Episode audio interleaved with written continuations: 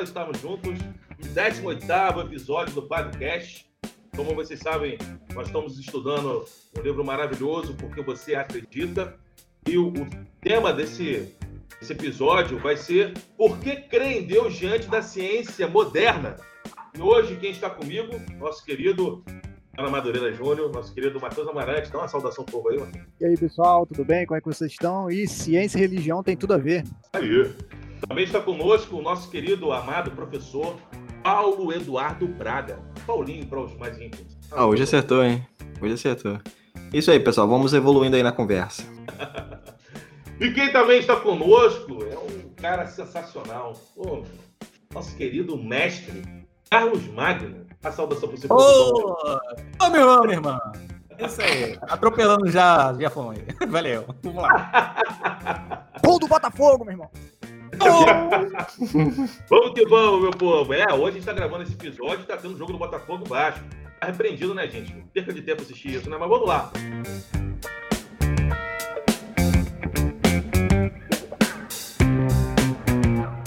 Nós temos hoje uma grande tarefa que está abordando com vocês. Por que crer em Deus diante da ciência moderna? Nós temos visto como a ciência moderna nos ensina a não levar em conta a fé cristã no, nos processos científicos, né?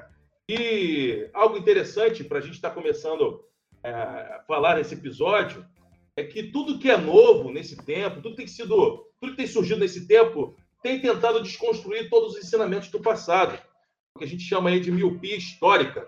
É, as pessoas olham para o passado de maneira bem turva, sem entender muito bem o que aconteceu é, nos séculos anteriores eu queria falar com, hoje com os professores é o que, que essa miopia histórica atrapalha as pessoas a entenderem as verdades, os ensinamentos é, sobre essa junção da fé cristã juntamente com a ciência. Eu queria ouvir de vocês, queridos professores. É, quanto à, tendência né, de achar o agora normal, talvez nos leve a algumas dificuldades. Né? No livro ele, ele, traz até um exemplo onde ele traz aquela figura, né, da adulto, né, o pai ou a mãe falando com a criança, falando: "Ah, no meu tempo não era assim". Ele também ressalta as coisas que nós os luxos, né, as, o conforto que não se tinha antes e que tem agora. De qualquer forma, o ponto que ele, que ele ressalta isso, né, seria qual seria as dificuldades de pensar que o agora comum, o agora normal, realmente, se a gente não conseguir ter uma visão do passado, ter uma visão analítica da história, a gente pode enfrentar algumas dificuldades. O conforto e a utilidade que o aparelho celular pode nos trazer pode, às vezes, nos caminhar para não darmos valor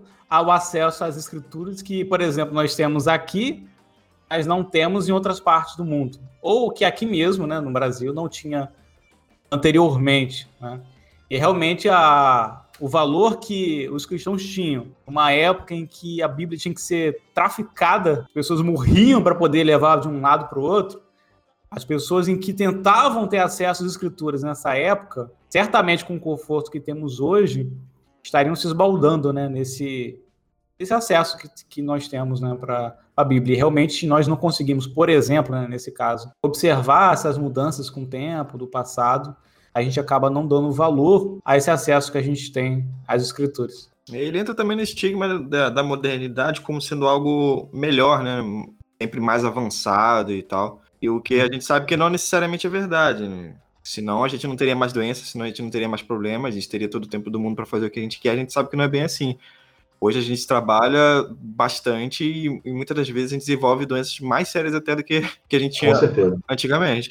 E doenças psicossomáticas, né? Doenças que afetam as emoções, afetam a mente. De fato, é, é importante até concordar comigo nesse, nessa introdução que nem sempre o que é atual é melhor do que o, que o passado. Não, isso aí é real, até porque o autor ele usa esse termo miopia histórica e eu acho que talvez um termo até mais adequado seria esnobismo histórico, né? Porque a, a, nossa geração, ela sempre tende a achar que tudo aquilo que passou é inferior, é, é algo que você esquece, rasga, joga fora, e que o que nós vivemos é melhor e o que vai vir na frente vai ser melhor ainda, né? Nós temos a tendência de olhar para nós mesmos como se fôssemos o suprassumo da existência. Tudo de bom e tudo do melhor que a humanidade já produziu se encontra aqui hoje. Então, tudo que, que aconteceu daqui para trás tem, tem o seu valor, mas. É, a, a tendência muitas vezes é olhar para o passado e falar, ah, é obsoleto, é ultrapassado. Exatamente, exatamente. E, e isso é, é, é, não se prova verdadeiro, né? Até Paulo falou aí sobre o estigma da modernidade, que era a ideia que, inclusive, que a sociedade ia alcançar um avanço tão grande que um dia a gente não ia precisar nem mais de religião, tudo, tudo isso ia ficar para trás. E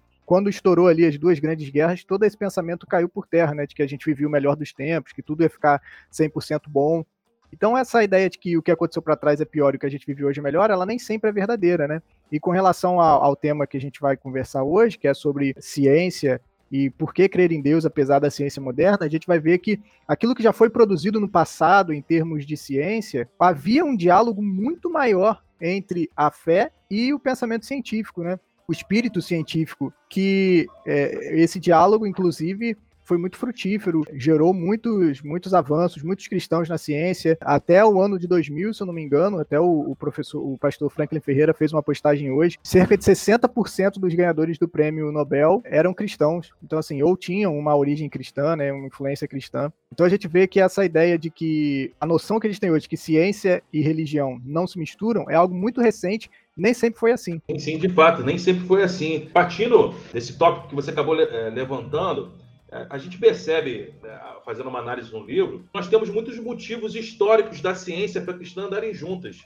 E aí eu acho importante, meus queridos professores, a gente elucidar quais motivos nós temos para dizer que a fé cristã e a ciência elas podem andar juntas. Quais motivos? É, então, eu acho que, como ele faz bem o contraponto, ele coloca a ciência em contraponto com a religião, né, no caso o cristianismo, mas eu acho que até um termo melhor para se usar no lugar de, de ciência seria o naturalismo, porque o, o que ele se refere no texto, na verdade, é um, uma ciência que refuta qualquer coisa que fuja do natural, né, do, o espiritual, por exemplo. Então, ciência não se resume a coisas que envolvem apenas o natural. Então, a, a, o que ele se resume ali é ao naturalismo. Esse sim, realmente vai ter um grande contraponto com a religião, uma vez que ele não acredita em coisa, em questões sobrenaturais que envolvem espiritualidade e tal. Um ponto que é, difere a religião da ciência, do, do naturalismo, é a ciência assume pressupostos e não tem argumentos que justifiquem as suas leis. Dado ponto do livro, ele vai falar que um professor de, de, de física, se não me engano, uma vez chegou para ele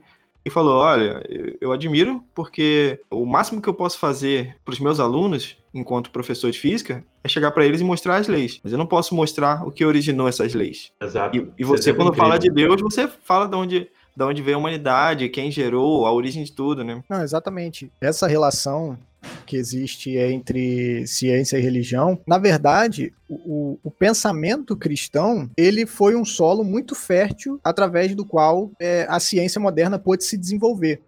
Não significa, eu não estou dizendo que necessariamente sem pensamento cristão a ciência moderna não ia se desenvolver e tal, mas talvez não se desenvolveria da maneira como a gente tem hoje, porque é, a partir do pensamento cristão de que o mundo ele foi criado de maneira intencional por um ser e que as coisas acontecem não de maneira aleatória, não de maneira desconectada, mas elas acontecem com uma razão, acontecem de uma maneira ordenada, organizada. Essa é a base que a gente tem para fazer ciência, para poder estudar. Porque se o mundo fosse aleatório, coisa completamente aleatória, a gente não teria, não teria como a ciência, é, não teria como a ciência se desenvolver. Então foi justamente a partir do pensamento cristão de que a realidade ela é coesa, de que a realidade ela, ela foi criada e pensada por um Deus é, sábio que a gente tem é, um solo, então, para que a ciência pudesse se desenvolver, para que a gente tivesse condições de estudar a criação que esse Deus fez. Inclusive, o ato de, de dominar a criação, ele é uma ordenança criacional. Lá no ato, lá no momento da criação, no Éden, Deus ordena para o homem e para a mulher que eles dominem sobre, é, sobre a criação. E isso significa fazer ciência, significa entender como as coisas funcionam, significa desenvolver as potencialidades da criação de Deus, significa usar é, a semelhança de Deus da própria criatividade para conseguir desenvolver novas tecnologias, para conseguir desenvolver novas maneiras de melhorar as relações. Então, assim, não existe nada no fundamento que separe a ciência da religião, até porque, como Paulo bem disse, a ciência, o intuito dela é dizer como as coisas funcionam é descrever, né? A ciência ela, ela é descritiva. Ela olha para nós e vê como que isso funciona, como se dão esses processos. Mas o, o porquê as coisas acontecem do jeito que elas são, então aí vem a, o campo da ideia. Por que, que, as coisas são desse jeito? Porque Deus as criou dessa maneira e sustenta todas as coisas nas suas mãos, né? Então, essa rixa que existe muito recente entre ciência e religião é o que Paulo bem falou. Não é uma, uma, um problema entre ciência e religião propriamente dita, mas entre ciência, na verdade, entre religião e uma visão sobre a ciência, que é o naturalismo.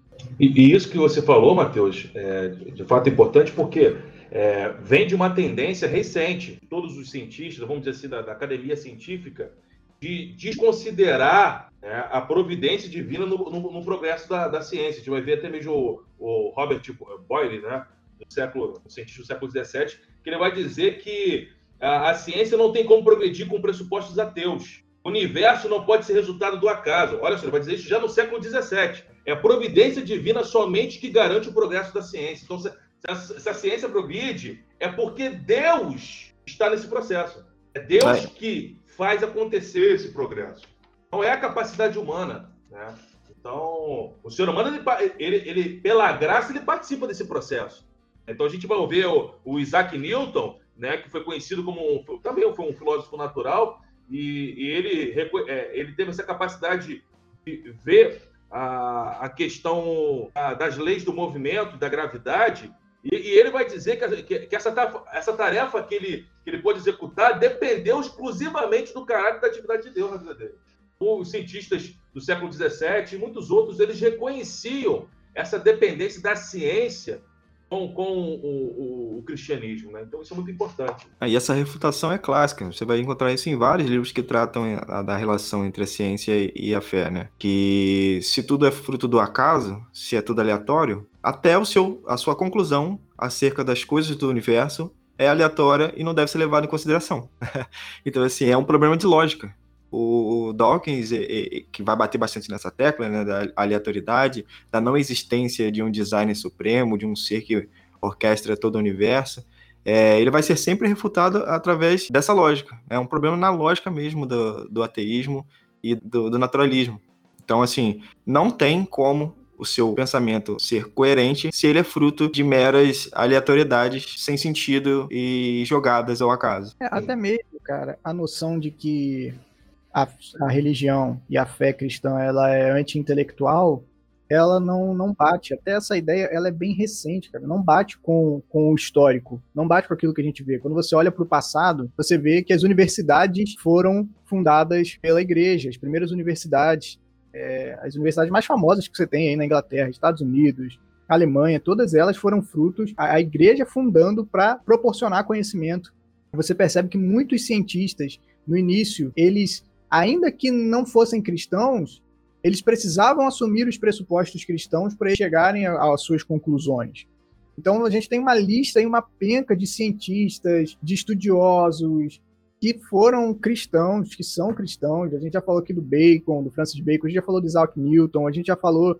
É, você vai lembrar da escola aí do Mendel, o pai da genética, que era um monge, que estava estudando ervilhas. A gente não se liga nisso, né? O pai da genética era um monge. Então, essa noção de que a ciência ela desacredita a fé ou desacredita o cristianismo, é algo que surge ali a partir do iluminismo, que parte de um pressuposto naturalista e por isso acaba rejeitando a religião. Não porque ela, não porque eles assumem que a ciência é, desacreditou a religião, mas simplesmente que eles partem do pressuposto de que a religião não pode ser verdade. Então eles já partem dessa ideia e por isso já desconsideram tudo aquilo que, que a Bíblia, que Deus, é, e que a religião produziu, né? Sim, sim. E, e partindo para um, um, um, próximo tópico, é, a gente vai ver que esse, esse pensamento de querer excluir o cristianismo desse progresso da ciência é, não veio do nada. A gente vai ter a percepção na leitura do livro, do capítulo 8 do livro O que você acredita, a gente vai ver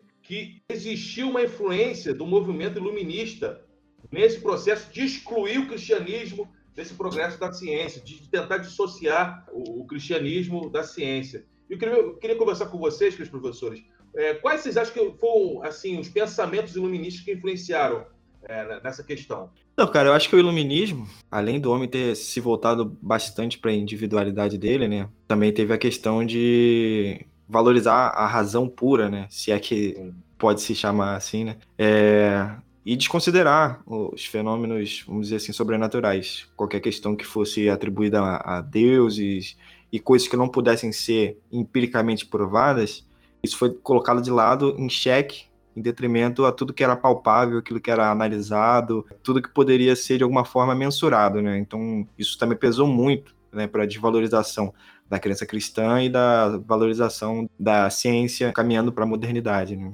E o que eu acho até interessante, Paulo, a partir da sua fala, e que às vezes eu paro para pensar ao longo da história, é que nenhum movimento, como um movimento iluminista, nenhum movimento ele nasce à toa.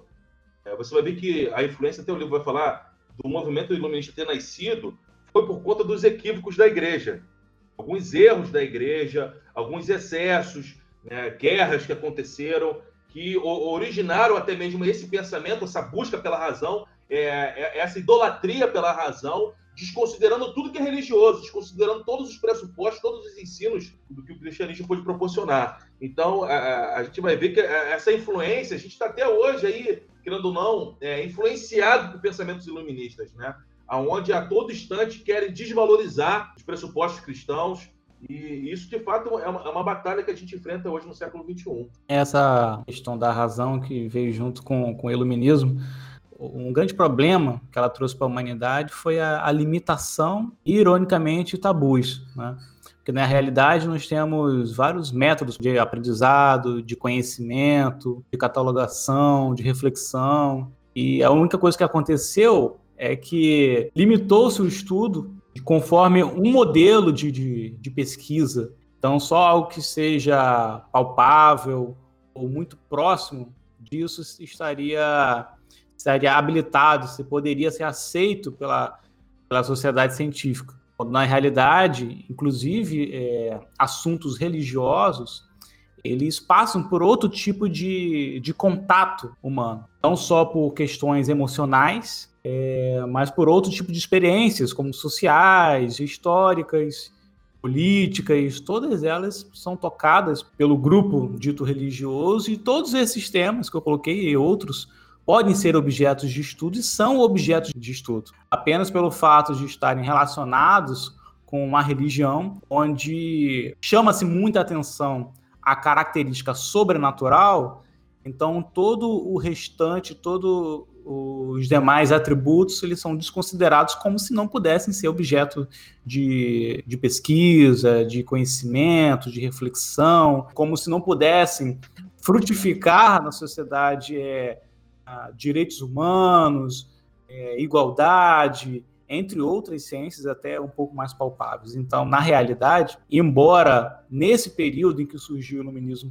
tenha ocorrido historicamente algumas contribuições é, sociais, infelizmente criou-se um tabu muito grande, limitou-se é, o campo de pesquisa e criou algum, alguns estigmas que acabam dificultando o, o estudo, a reflexão, o aperfeiçoamento social, entre outros campos aí da, da humanidade. Ah, e sem querer endemonizar a, a, a, ciência, né, cara? A gente reconhece a contribuição que ela tem, mas a gente também tem que encarar a ciência como um, uma bênção de Deus, né?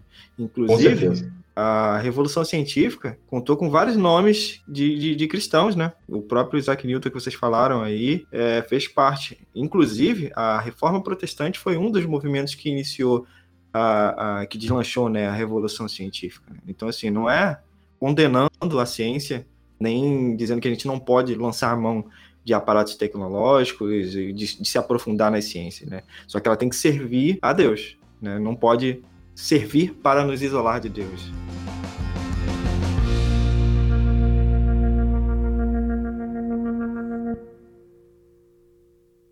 É, infelizmente, a gente está vivendo num tempo onde a ciência ela é construída para a glória humana. Infelizmente, é o, é o, que tem acontecido. A todo instante, e também pela influência do pensamento iluminista, você, nós vemos o, é, que o, o, o, ser humano quer tirar o Deus da história. O ser humano quer a todo instante tirar a, a glória de Deus de foco. E, e isso é algo muito perigoso. A gente vai ver que, por conta desse pensamento, dessa idolatria pela razão humana, surge a teoria da evolução, que é uma, um, um dos pontos que esse livro também fala bastante. E aí é algo interessante para a gente pensar e chamar vocês para pensarem, meus queridos professores.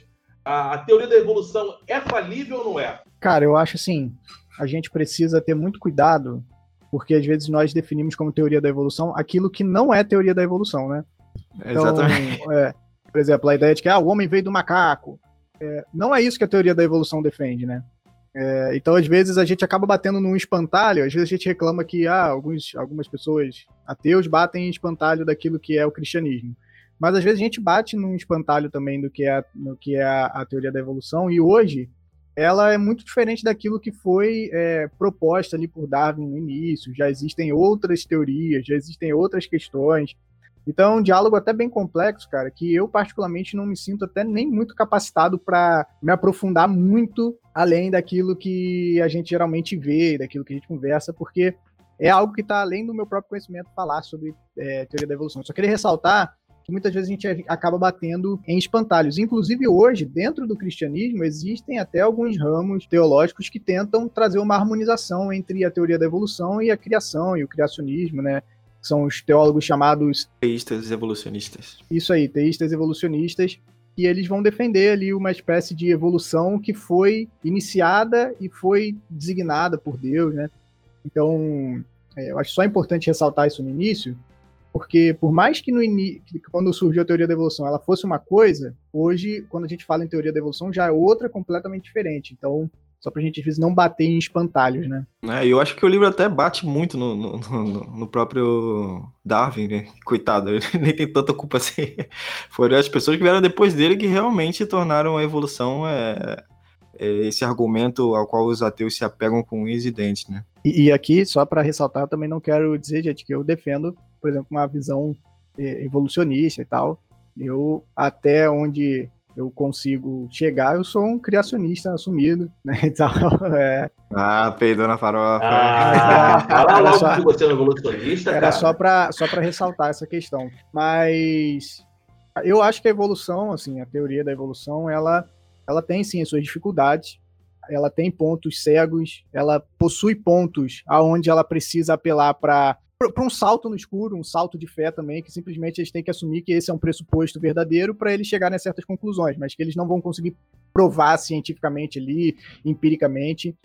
Então, eu acredito, assim, que há muitos equívocos na teoria da evolução, que muita gente que adota uma teoria evolucionista adota porque não suporta a ideia de, de que Deus existe, não suporta a ideia de que existe um Deus que é juiz de todas as coisas, que vai julgar todas as coisas, que vai julgar os seus pecados. Então, por não suportarem isso, eles acabam assumindo a teoria da evolução sem problemas. Mas eu acredito que ela, sim, possui falhas, possui é, lacunas abertas, assim como também um evolucionista poderia chegar para um cristão e dizer assim, mas vocês também possuem falhas na visão de mundo de vocês. Sim, só que as nossas, é, não, não que sejam falhas, mas existem lacunas que também a gente não vai conseguir explicar. E essas lacunas que a gente não consegue explicar, a gente fala, é, realmente, isso é algo que não é irracional, mas que está além da nossa capacidade racional de crer. Ela não é irracional, ela é suprarracional. Existe uma realidade superior e a gente não consegue, racionalmente falando, abarcar. Mas isso não é porque é algo que é irracional ou algo ilógico,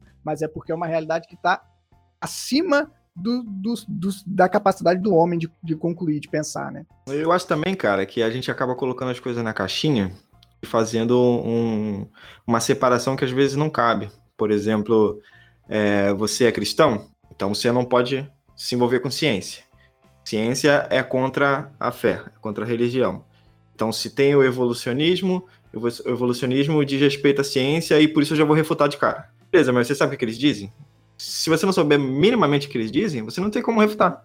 É, o Matheus ele só, está dizendo ali é, a opinião dele sobre o que ele acha porque ele minimamente conhece.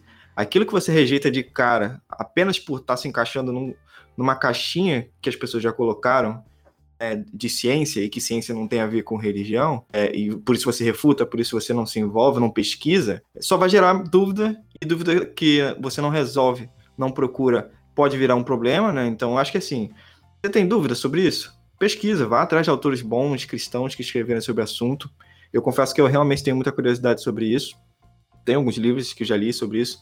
Inclusive, procurei o próprio Mateus para me indicar alguns livros, eh, alguns autores que falassem sobre o assunto, né, de uma forma bíblica e que não fosse fugir de algo que eu pudesse confiar, né, é, que tivesse a luz das escrituras, né. Não, correto, correto.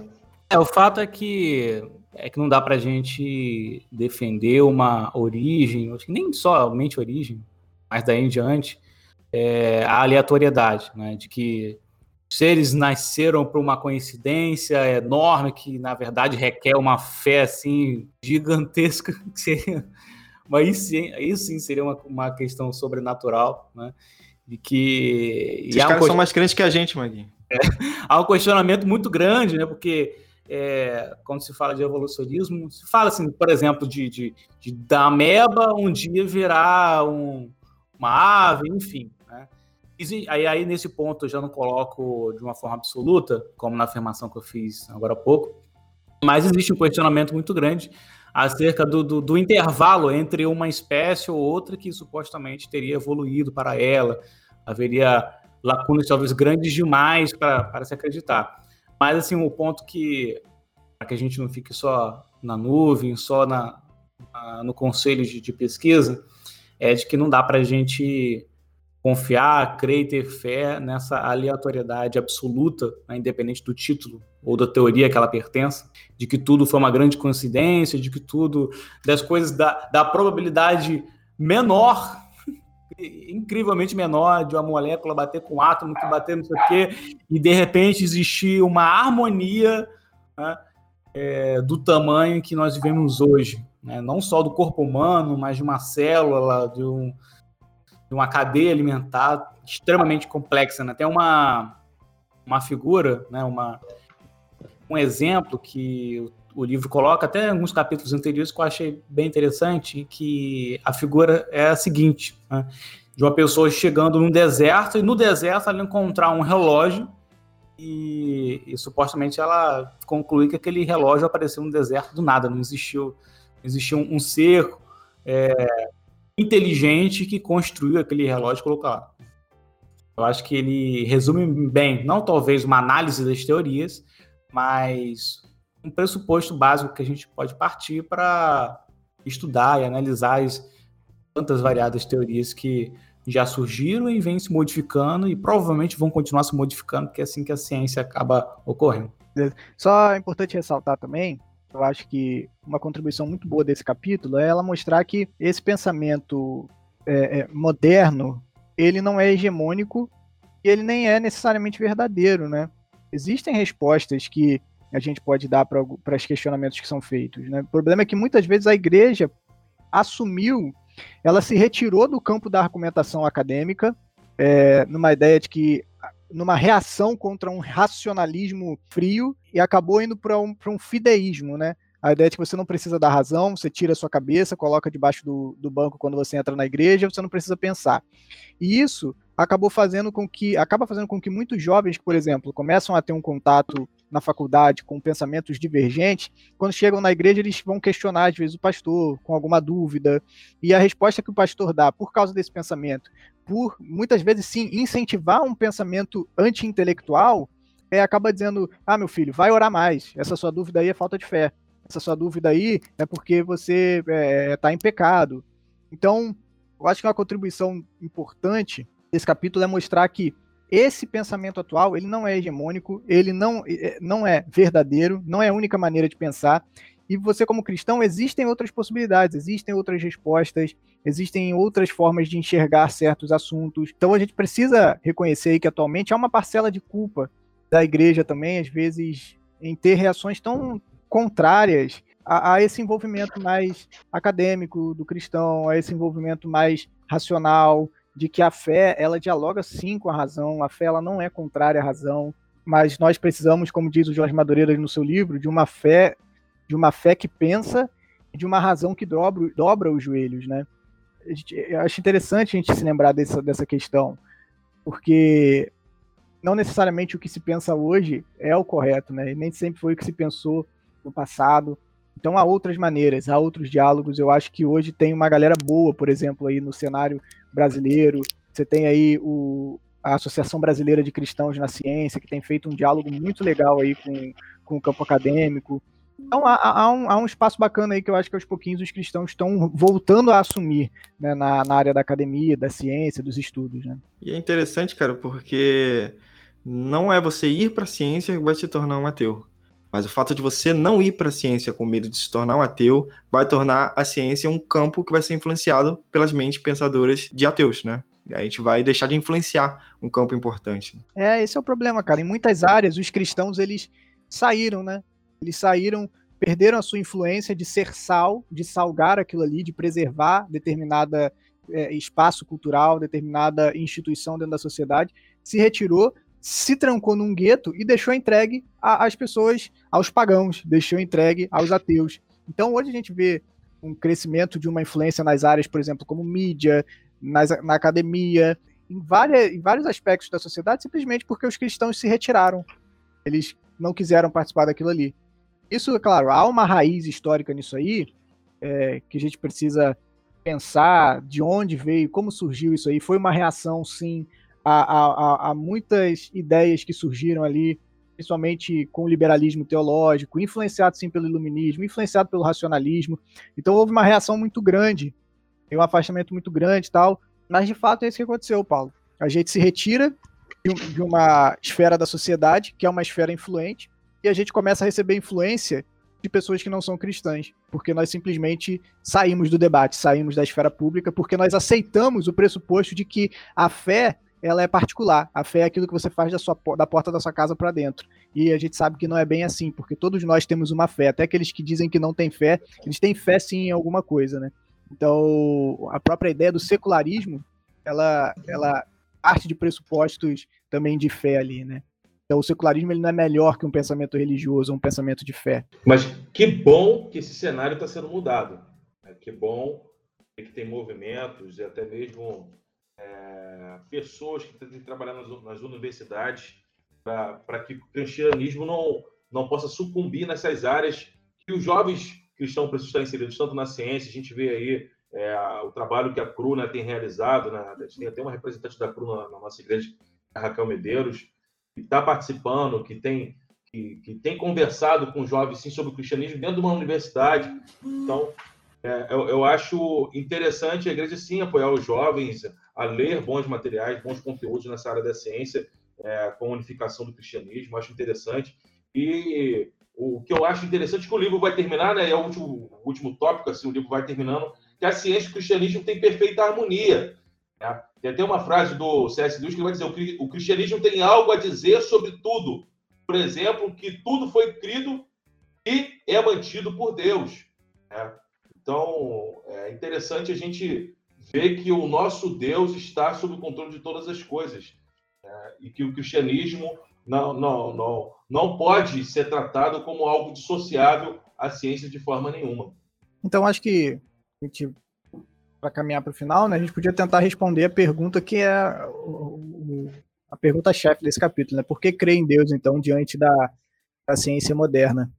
Acho que a resposta, a gente já falou bastante sobre ela aqui, que é porque essa ideia de ciência moderna que se tem atualmente, ela não é ciência propriamente dita, mas é um pensamento a respeito da ciência. É mais um cientificismo, naturalismo que possui pressupostos anticristãos do que necessariamente um pensamento científico de fato. Então é por isso que a gente pode continuar crendo em Deus diante dessas, dessas noções, porque são pressupostos contrários ao cristianismo, mas que de fato não é ciência em si, né? E a ciência em si, ela não contradiz nem contraria a fé em Deus, a, ao cristianismo e os grandes temas da nossa fé, né? Na verdade, tem tudo a ver, né? O processo de em si, né? Processo de pesquisa, de estudo, de questionamento, de descoberta, de reflexão, tem tudo a ver com, com, com as escrituras, tem tudo a ver com a história do cristianismo. O estranho seria, né? O cristão não ter alguma, algum interesse pela ciência, né? no aspecto do, do, do conhecimento, do, no aspecto do querer descobrir, do pesquisar, do produzir né, material, da reflexão, da contribuição para, o conhecimento para a educação.